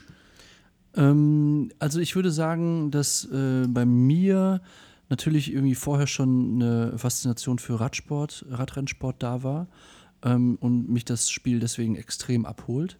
Ähm, aber es ist nicht nur das alleine, nicht nur das Thema an sich ist extrem gut umgesetzt, sondern eben auch die Mechaniken sind extrem elegant designt. Also sehr, sehr mhm. einfach. Ich finde es unheimlich raffiniert und elegant, ja. auf jeden Fall. Und äh, ja. aber in den, in den wenigen ähm, Elementen, die du eben zur Steuerung brauchst, liegt dann trotzdem irgendwie eine Welt von Strategien und Taktiken, die du anwenden kannst. Ähm, und das, das liebe ich einfach. Und deswegen kann ich es auch immer, immer, immer wieder spielen. Ähm, auf der anderen Seite äh, glaube ich, dass es auch ein Spiel ist, das Leute begeistern kann, die wenig oder bis gar keine Faszination für den Radrennsport mitbringen, weil beispielsweise ich zum Beispiel und du, ich fand es sehr faszinierend. Äh, du hast mir auch erzählt, dass die äh, Podcaster und, und äh, Brettspielblogger von äh, Sit Down äh, nee, wie heißen die? Shut Up and Sit Shut Down. Up and Sit Down, ja auch große Fans des Spiels sind und die sind jetzt nicht alle per se äh, Radrennsport-Fans. Ich glaube, man muss ein bisschen Begeisterung fürs Thema haben. Also wenn man jetzt mit, mit dem Radrennsport gar nichts anfangen kann, dann mhm. würde ich es, glaube ich, nicht empfehlen. Aber sobald man sich das vorstellen kann, äh, dass einem das Freude macht, dieses Thema allein, dann würde ich diesem äh, Spiel ich unbedingt einen Shot geben. Ich glaube, ich würde sogar noch weitergehen und sagen, wenn man generell ein bisschen Interesse an Sport hat, also wirklich an Ausdauersport, mhm. aber einfach an dieses äh, Mensch gegen Ausdauer, äh, also wirklich so die, die eigenen Grenzen ausloten, ohne sich dabei bewegen zu müssen, an der heimeligen Atmosphäre am eigenen Tisch. Ich finde, dass es ein sehr guter Sportsimulator aufs Brettspiel überführt ist. Mhm. Es ist unheimlich spannend, äh, wie es sich sehr, sehr schnell wirklich nach Sport anfühlt, das Ganze. Und ähm, von mir auch eine Empfehlung. Ich habe es nur äh, zweimal an dem Abend gespielt und ich bin sehr gespannt. Du hast es jetzt äh, solo ausprobiert, du hast es zu Hause schon gespielt und ich bin sehr gespannt, wie es sein wird, wenn ich das jetzt nochmal spiele, ob du mich komplett fertig machst, einfach weil du 10 Spiele, 20 Spiele Vorsprung hast, oder ob es tatsächlich ein Spiel ist, bei dem man sagt, es gibt, äh, es, es, es gibt eine gewisse Skill-Decke, und viel besser wird man nicht mehr darin. Das fände ich nämlich sehr, sehr interessant zu sehen. Kann ich das auch noch mit äh, Leuten spielen, die es so gar nicht spielen, ohne dass ich mir sofort Handicaps, es gibt eine Handicap-Regelung, dass man sich Exhaustion Cards ins Deck von vornherein mischt, machen muss. Das fand ich noch spannend. Ansonsten, äh, vielleicht besuchen wir das Spiel ja einfach in ein paar Monaten nochmal und schauen uns an, wie es sich mit den Erweiterungen anfühlt. Ja, lassen Sie das auf jeden ähm, Fall machen. Genau, ja. wir hüpfen jetzt noch in unsere letzte kleine Mini-Rubrik und zwar unsere Top 5 der sogenannten Gateway Games. Was sind Gateway Games?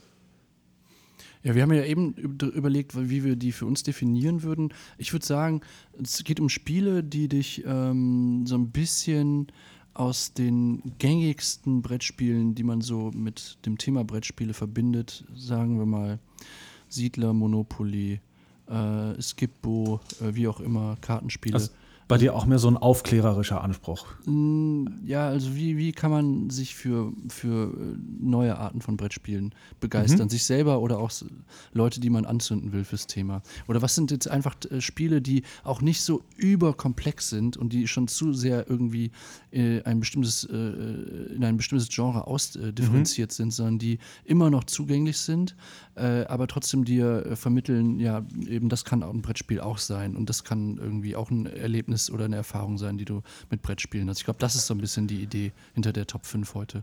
Also die, äh, also generell der Begriff Gateway Games ist jetzt nicht von uns erfunden oder geprägt, nee. sondern äh, also dann, da kann man auch schön nachsuchen, wenn man sich denkt, hey, was sind denn Spiele, äh, die ich mir für einen schmalen Taler zulegen kann, die mich so ein bisschen in das Hobby Brettspiel, moderne Brettspiele einführt. Für mich sind Gateway Games folgendes ich habe äh, meine kleine Brettspielsammlung zu Hause und wenn ich Gäste habe und äh, die sehen die Spiele und sich denken, hey, ne, was äh, wollen wir was spielen? Hast du etwas?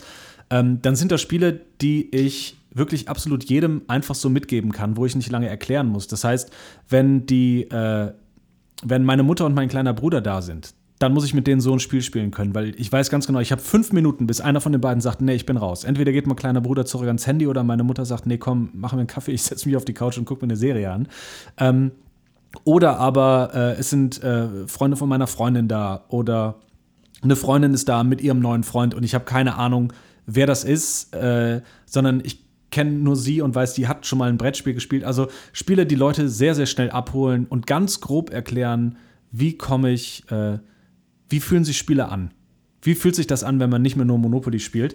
Und das war so ein bisschen meine Aufgabe. Das heißt, für mich heißt, mein, meine Top 5 sind eigentlich die Spiele, die ich auspacke, wenn Leute bei mir sind, die so gut wie noch nie Spiele gespielt haben oder auf dem klassischen Mensch ärgere dich nicht Monopoly, also alte klassische Gesellschaftsspiele, ähm, so, so auf, dem, auf dem Level sind und jetzt das erste Mal mit modernen Brettspielen konfrontiert werden. Ähm, willst du anfangen, dieses Mal? Mm, gerne. Ich habe ähm, Okay. auch eine Top 5 vorbereitet und auf meiner 5 ist gelandet. Das habe ich heute Ganz, schon ganz kurz, erwähnt. hast du Honorable Mentions? Äh, nee, habe ich nicht. Okay, gut, gut. Auf geht's. Und dir, dir ist es auch diese Folge verboten. okay, Nein, okay. Joke. Bitte sag So sie sieht's, so sieht's aus. äh, meine Honorable Mention. Äh, nee, wir machen das anders. Äh, wir, wir machen das, ich sag meine Honorable Mention vor der Nummer 1. Ja, genau. Weil es kann sein, dass du vielleicht, dass du vielleicht meine Honorable Mention in deinem Ding drin hast und dann das wertet deine ab, wenn ich sage, ja, ist ganz cool, dass du das rausgenommen hast, war bei mir aber nur eine Honorable Mention. Tja, jetzt fühlst du dich wahrscheinlich ziemlich blöd, Nils, ne? das will ich verhindern, weil für mich ist der Podcast auch einfach eine Zone, wo es einem gut geht. Ich würde sagen, wir spannen unsere Hörer nicht länger auf die Folter. Jeder Ja. will jetzt wissen, was die Top 5 Gateway Games sind von uns beiden. Ich habe auch gerade bei mir drauf geguckt, die Hälfte davon konnte ich mich schon nicht mehr dran erinnern. Das war auch total spannend für mich. Mhm. Also, Nummer 5, Gateway Games. Clank. Wow. Clank in einem Satz ist ein, ähm, ein Spiel, in dem ich äh, mit meiner Figur mich in einen Dungeon traue. Ich kann mich sehr tief nahe trauen oder vielleicht auch nicht so tief. Kann dort Schätze äh, bergen und Gegner besiegen. Und äh, muss dann schauen, dass ich schnell wieder aus dem Dungeon zurück ans Tageslicht äh, kehre, um ähm, der Zerstörung durch einen Drachen zu entgehen. Ähm, und obwohl es so sehr fantasylastig klingt, ist es total eingängig, meiner Meinung nach. Sehr, sehr zugänglich und ist so ein bisschen, jetzt lehne ich mich weiter aus dem Fenster, aber ich finde, es ist so, wie ich heute auch schon sagte, so ein bisschen die coole Alternative zu äh, Monopoly Gamer. Verstehe ich. Ja. Genau. Ähm, meine 5, und äh, ich wollte jetzt auch gar nicht so viel zu Clank sagen, denn meine 5 ist Klong. äh, die deutsche Version von Clank. Äh, das ist wirklich wichtig. Solltet ihr Clank suchen im Internet, äh, wenn ihr es auf Deutsch spielen wollt, ist es Klong. Meine 5 ist ebenfalls Nils Nummer 5. Das ist das erste Mal, dass wir eine 100% Überschneidung hatten. Wow. Ähm, für mich ist das ein Spiel, das ich auspacke, wenn ich weiß, dass ich Leute da habe, die wenig Brettspiele spielen, aber sehr Fantasy-affin sind. Und äh, es gibt von Clank oder Klong, ich finde es übrigens eine sehr unangenehme, also ich finde Klong ist ein unangenehmer Titel auf Deutsch. Das weckt sofort Assoziationen zu einer sehr, sehr günstig gemachten Cartoon-Sendung. So, so eine animierte Sendung. Mit ganz, ganz wenig Geld draufgelegt. Ähm, ist aber ein total tolles Spiel. Äh, ein bisschen Push Your Luck, das heißt, wer zuerst aus dem Dungeon wieder rauskommt, sorgt dafür, dass die anderen auf Timer sind. Das heißt, die haben dann noch drei Runden, um selber zu entkommen. Und die guten Schätze sind weiter äh, unten im Dungeon drin. Unheimlich spannendes, schönes Spiel. Ähm, sehr kurzweilig, wie ich finde. Also äh, diese ganze Deckbilder-Mechanik ist äh, nicht ganz so ausgefuchst wie bei Spielen wie Dominion oder Trains oder Arctic Scavenger. Aber es ist immer noch ein Spiel, das unheimlich viel Spaß macht, äh, wo Schadenfreude auch ein positives Element ist, äh, mit reinspielt. Clank gibt es übrigens auch als Sci-Fi-Ausgabe. ja, da bin, Clank ich, in Space. raus. Das, das tut mir wieder ein bisschen weh. So, äh, die Nummer vier Nummer vier. bei dir. Bei mir ist es ähm, bisher auch nur zweimal gespielt. Ähm, Glaube ich trotzdem ein Spiel, das ich äh, äh, guten Gewissens in die Top 4 Gateway Games äh, reinrendern darf. Wingspan. Wingspan ist ein Spiel, auf Deutsch Flügelschlag, äh, bei dem ich äh, meinen kleinen eigenen Vogelgarten anlege.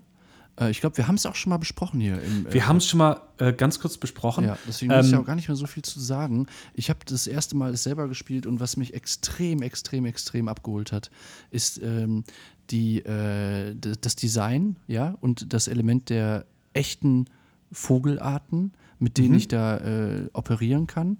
Also das ist jetzt nicht so, die, die, die, mit, mit der Welt, die man sozusagen hat, mit den Vögeln in der Natur ein, ein Spiel zu machen, das so fluffig und so schön funktioniert ähm, und das dich gleichzeitig irgendwie in, in Mechaniken einführt, die auch in vielen anderen Spielen irgendwie eine Rolle spielen und du die sozusagen durch dieses wunderschöne Spiel lernst, das hat mich extrem abgeholt. Und es ist, glaube ich, auch ein Spiel, das äh, enorm viele Leute, ähm, enorm vielen Leuten Spaß machen könnte. Das denke ich auch.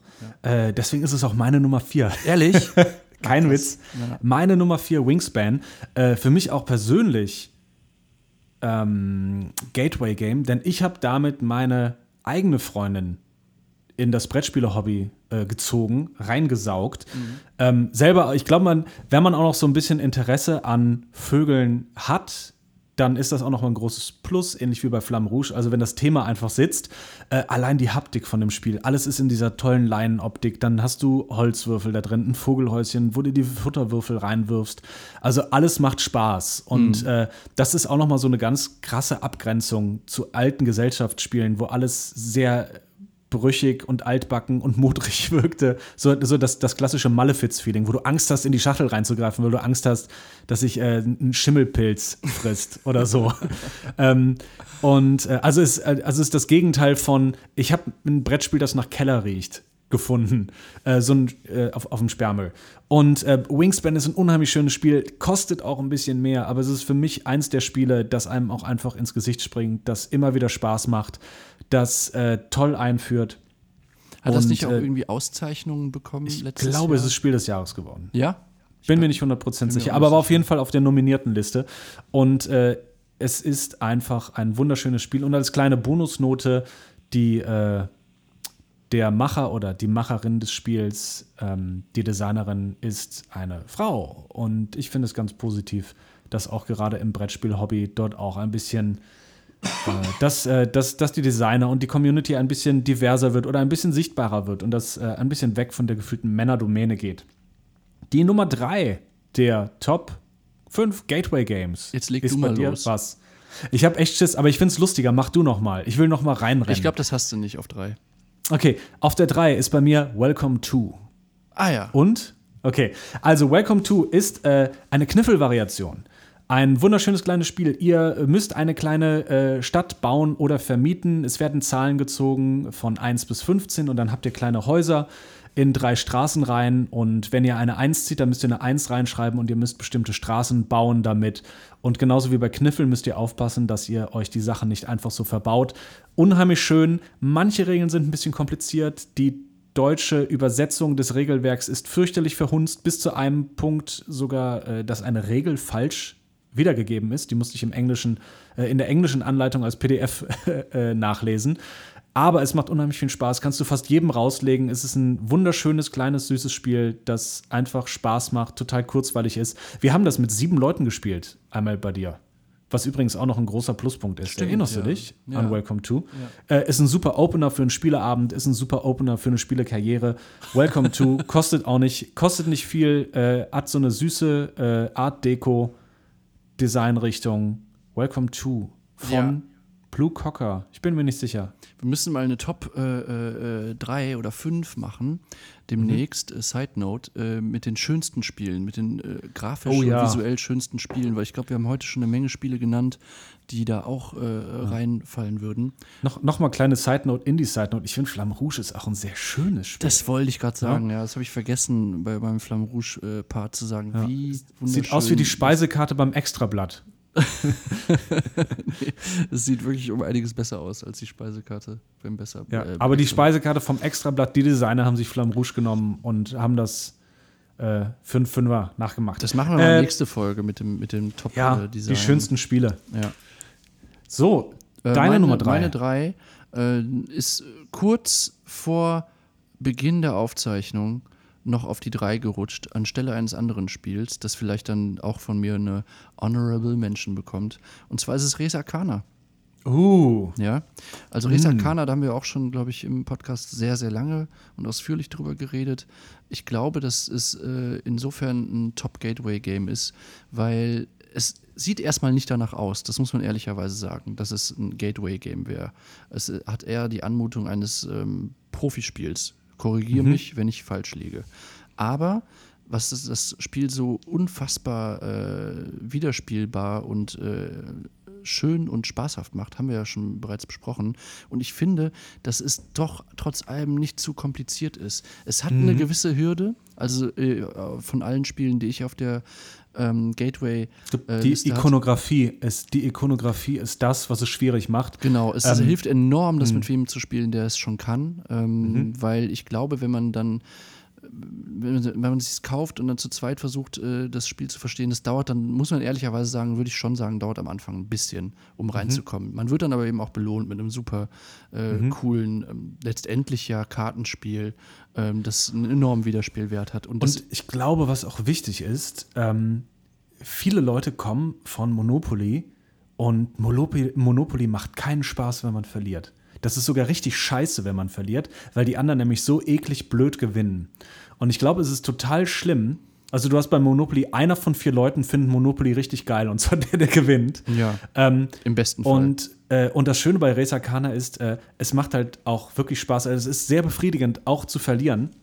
Ja, und, und man glaube- schadet sich gar nicht so sehr. Und das ist ein großes Plus. Das ist, glaube ich, so eine Mechanik, an die man Leute ranführen kann. Übrigens, es kann auch Spaß machen zu verlieren, weil du mit Verlust oder Verlieren nicht sofort so eine, so eine Grenzüberschreitung in den eigenen Selbstwert hast. Es ist einfach mega äh, rewarding und wholesome, wenn du dir da deine kleine, ich sag jetzt mal, Engine oder Mechanik zurechtbaust. Also eigentlich auf einem Meta-Layer äh, baust du dir eine eigene kleine Maschine, die Ja. dafür sorgt, dass du Siegpunkte bekommst. Also man kann das Spiel nämlich auch so spielen, dass man komplett weg ist von der Fantasy-Thematik und einfach nur die ähm, Mechaniken miteinander in Beziehung setzt. Das kann man so spielen. Man muss nicht, man ist nicht wirklich äh, gezwungen, äh, ein Fantasy-Spiel gerade zu spielen. Wenn man will, kann man das machen, aber man muss es nicht.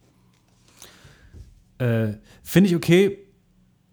Äh, ich verstehe es. Ich glaube aber, was mich daran hindert, das mit Anfängern zu spielen, ist die Ikonografie. Ich glaube, dass Ja. manche Leute sagen, nee, sorry, bin raus. Deswegen nur drei. Ähm, ähm, meine zwei äh, ist ein Spiel, das es schon länger gibt, das auch schon länger Preis hat und ich glaube, das auch relativ weit oben bei anderen auf einer Gateway-Liste steht. Habe ich persönlich schon mit mehreren Leuten gespielt als erstes modernes Brettspiel und das ist Splendor.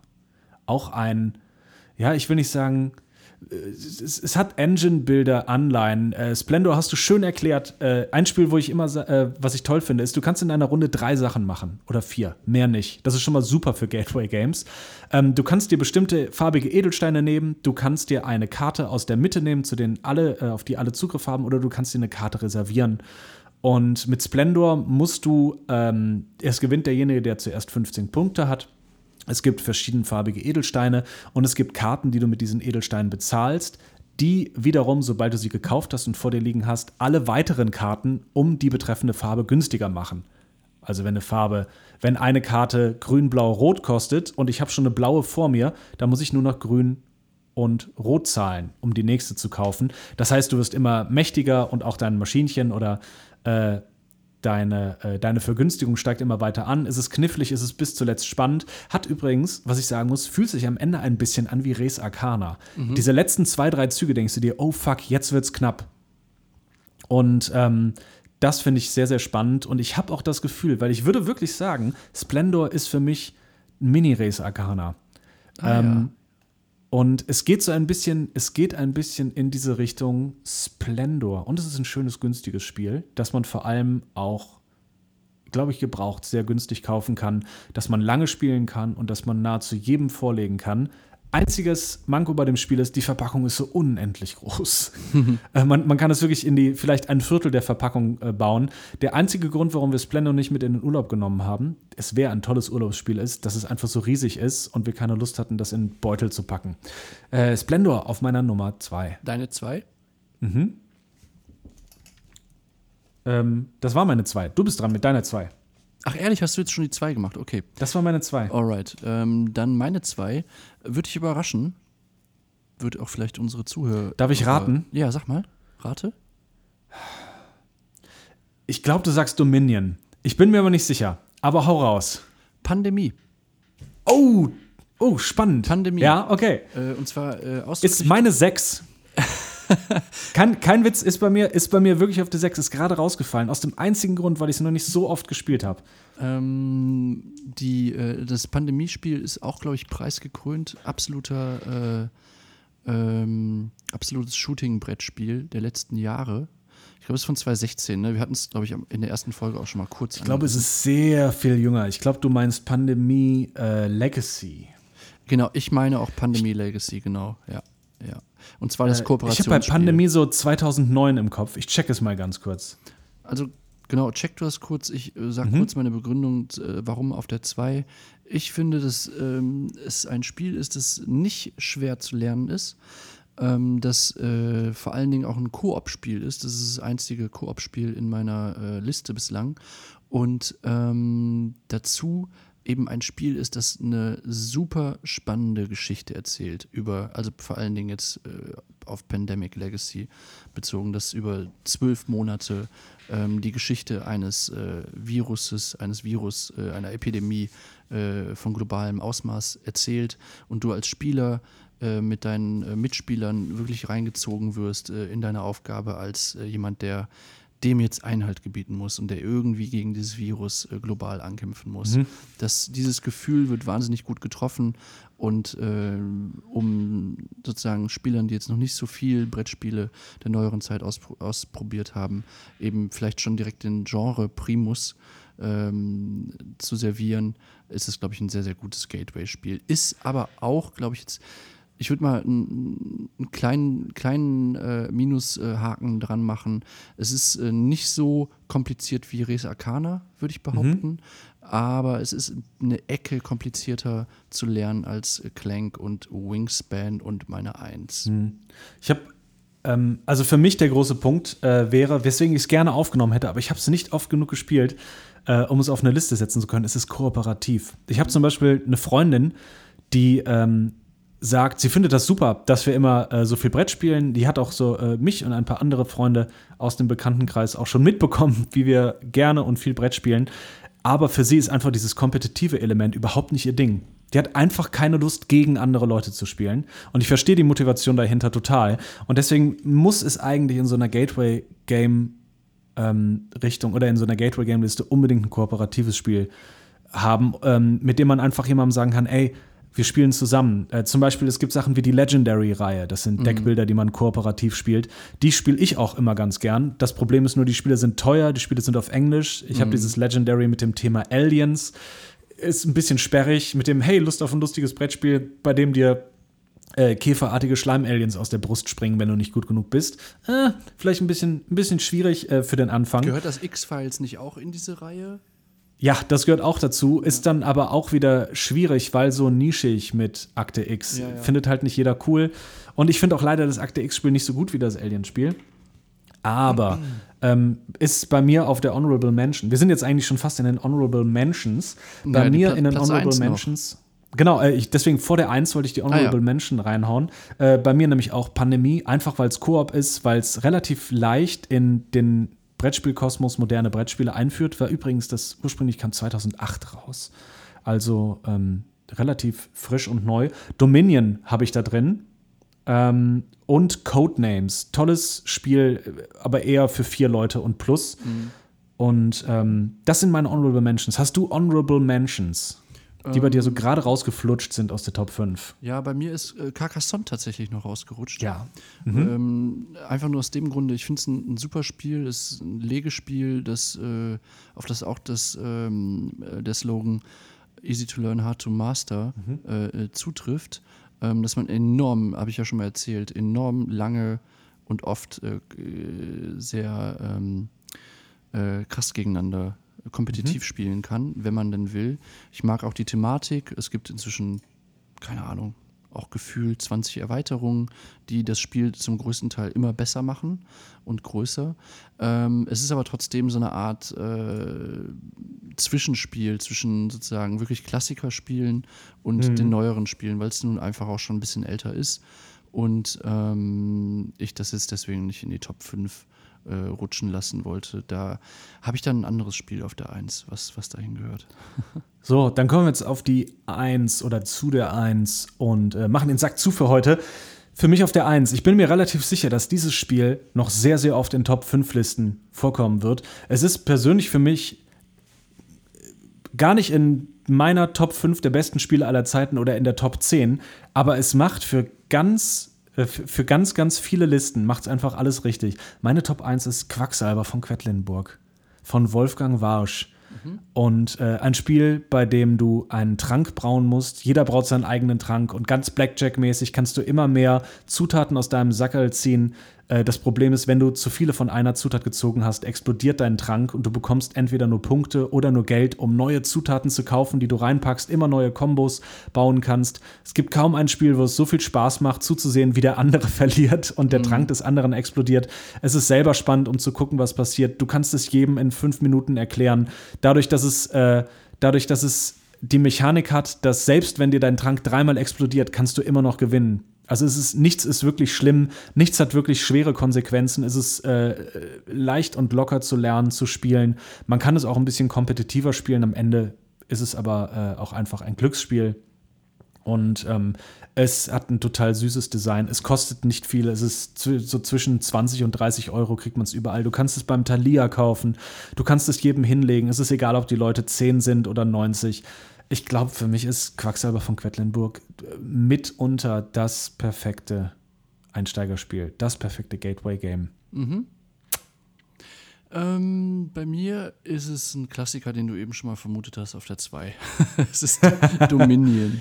ah. Äh, ich glaube, dass ähm, ich hätte jetzt fast so eine kleine äh, Begründung geliefert, warum Quacksalber es bei mir nicht in die Top 5 geschafft hat. Ähm, und dann habe ich gedacht, naja, aber das Argument, das ich sagen wollte, würde ja genauso auf Dominion zutreffen. Und zwar, dass es äh, eigentlich. Deswegen habe ich Dominion eben gesagt, das war äh, ja, Taktik weil von mir. Ich wollte sagen, Quacksalber von Quedlinburg ist ein super Spiel. Es wäre aber eher aufgrund der Mechanik. Also es ist ein sehr mechaniklastiges Spiel, meiner Meinung nach, und zwar nur eine persönliche Beurteilung von mir, weil mich das Thema im Gegensatz zu den anderen Spielen, die ich jetzt genannt habe oder die ich gerne spiele, nicht so sehr reinzieht, wie, wie das eben bei meinen Top-Spielen hm. der Fall ist. Das Thema ist nett, das ist zugänglich. Du bist eben ähm, im Grunde ein Hexer oder eine Kräuterhexe auf einem mittelalterlichen Jahrmarkt und braust deine, äh, deinen Trank zusammen. Also eigentlich ist das Thema egal, kann man auch äh, ehrlicherweise sagen. Ich habe ganz oft schon darüber nachgedacht. Ist die Mechanik. Was Spaß macht, ist die Mechanik ja. im Spiel. Es, es macht die einfach Spaß. Es ist Blackjack. Raus, ja. Jeder hat sein eigenes Blackjack-Deck und der, der am Ende übrig bleibt, gewinnt. Äh. Ich habe ganz oft schon darüber nachgedacht, weil ich merke zum Beispiel, dass bei ganz vielen Spielen das Thema gar nicht so förderlich ist. Die Leute sehen sich das Spiel an und denken sich, äh, das sieht irgendwie komisch aus. Ähm, ich glaube, das Spiel hätte viel besser funktioniert mit äh, so ähm, Handy-Game-Grafik und Minenabenteuer. Du gehst immer tiefer und hackst immer tiefer mit deiner Spitzhacke und findest neue Edelsteine. Ich glaube, das hätte viel, viel besser funktioniert und ist auch thematisch klüger, weil du halt nicht weißt, was alles kommt und du kaufst dir dann quasi äh, Schürfrechte und nicht ja. äh, ne, für deinen Beutel. Ähm, Wäre vielleicht, aber auf der anderen Seite ist es auch wurscht. Für mich ist es die Top 1. Äh, das ist ein Spiel, wo ich 100% sagen kann, das kann ich jedem vorlegen und jeder hat irgendwie Spaß mit diesem Spiel. Egal wer du bist. Ja. Also, wenn du bei mir zu Besuch bist. Das Damit möchte ich sagen, ich würde nicht jeden einladen. Dominion, ganz Wohnung. kurz noch äh, äh, vielleicht die inhaltliche Begründung. Ich finde, auch wenn es, wenn auch hier das Thema fast egal ist, aber die Mechanik reißt es raus. Also die Me Mechanik ja. macht einfach Spaß und ist grundlegend, ist wirklich grundlegend für äh, etliche weitere Spiele, die im mhm. Anschluss daran veröffentlicht worden sind. Haben wir auch schon mal drüber gesprochen kurz. Ähm, aber das macht wirklich immer, immer wieder Spaß. Das, das klassische Kartending. Du ziehst fünf Karten und äh, jede Runde, die du spielst, hast du die Spannung, was habe ich jetzt in meiner Hand von von dem, was ich vorher selber gekauft habe in mein Deck. Äh, also du hast sehr viele Glücksgefühle in sehr kurzer Zeit, musst nicht viel dafür machen. Das Spiel geht super schnell. Einer kauft eine Karte, dann ist der andere dran, zieht fünf neue Karten, macht ein paar Sachen und weiter geht's. Ja, ganz genau. Ja. Ähm, ist bei mir, glaube ich, auf der 7 aus einem ähnlichen Grund äh, wie Pandemie. Aber ja, finde ich gut. gut. Gute, gute Liste. Viel Überschneidung dieses Mal sogar mit den Plätzen. Äh, schöne Liste. Ich sage noch ganz, ganz schnell, bevor wir hier zum Ende kommen für heute. ähm, worüber ich unbedingt das nächste Mal sprechen will. Und zwar habe ich das schöne neue Spiel Sanctum ausprobiert und mit meiner Freundin schon ganz, ganz oft über Weihnachten gespielt. Und das ist eigentlich Diablo, also so ein Hack-and-Slash-Videospiel als Würfel- und Kartenspiel. Macht unheimlich viel Spaß, sieht unheimlich bunt aus und ich werde das nächste Mal verraten, ob es sich lohnt, das Spiel in seinen Besitz aufzunehmen. Damit meine ich auch, dass man es generell klauen kann. Auch das ist immer eine Möglichkeit. ähm, worauf freust du dich das nächste Mal? Ähm, ich mag, dass wir über Designs sprechen. Ähm, Das ist ein Aspekt, den wir bislang noch nicht so richtig beleuchtet haben. Und ähm, ich werde mal schauen, was dann das Hauptspiel sein wird. Ich habe nämlich auch noch äh, ein, zwei Spiele gespielt, über die ich heute noch nicht geredet habe. Also es ist auch noch eine bunte äh, Überraschungstüte. Ja. Und Fürs ansonsten sehen wir uns ja auch in der Zwischenzeit nochmal. Das heißt, Stimmt. da werden wir auch noch ein bisschen was Oh, zu wir haben auch noch äh, Orleans Stories. Haben wir auch noch da liegen auf dem Review-Stapel. Genau, über und Orleans haben wir ja geredet. drauf. Mhm. Und Orleans Stories ist ja, glaube ich, die, die äh, Story-Kooperationserweiterung, wenn ich mich nicht irre. Du weißt es besser. Leider ist es nicht ganz so einfach. Okay. Und damit, wie im echten Leben, lassen wir euch jetzt in äh, ein paar sehr ruhige, schöne Tage ohne uns. Wir wünschen euch, äh, wir wünschen euch alles Liebe, ganz viel Spaß beim Spielen. Vergesst nicht, unsere, äh, unsere saftigen Inhalte zu liken, zu retweeten, zu faven, je nachdem von welcher Seite aus ihr kommt Ja. und äh, eurer Familie und euren Freunden davon zu erzählen, dass es da einen neuen Brettspiel-Podcast in Town gibt. Es gab Ähm, übrigens noch, äh, darauf wollte ich noch kurz eingehen, das fällt mir gerade ein, kurz vor Schluss. Es gab ja den Wunsch, dass wir mal ähm, so eine kleine Sektion machen über günstige Spiele. Und ich glaube, Ja. das ist was, was wir vielleicht uns auch mal vornehmen sollten für die nächste Folge. Da gehört dann ein bisschen, glaube ich, Vorbereitung. Äh, Da müssen wir dazu. ein bisschen recherchieren. Ja, aber, das, das, äh, schauen wir, das schauen wir uns an, denn ähm, das ist erstmal keine falsche Top 5, aber vielleicht kriegen wir da sogar noch mehr, vielleicht kriegen wir da sogar eine gesamte Folge raus, wenn es so ein bisschen um Wertigkeit von Brettspielen geht und auch darum geht, wie man sich für äh, wenig Geld ganz viel Spiele Genau. in die Wohnung holen kann. So, mit diesen Worten verabschieden wir uns äh, von euch ähm, und wünschen euch ein paar wunderbare Tage. Ja, vielen Dank fürs Hören. Bis demnächst. Bis dann. Ciao. Ciao.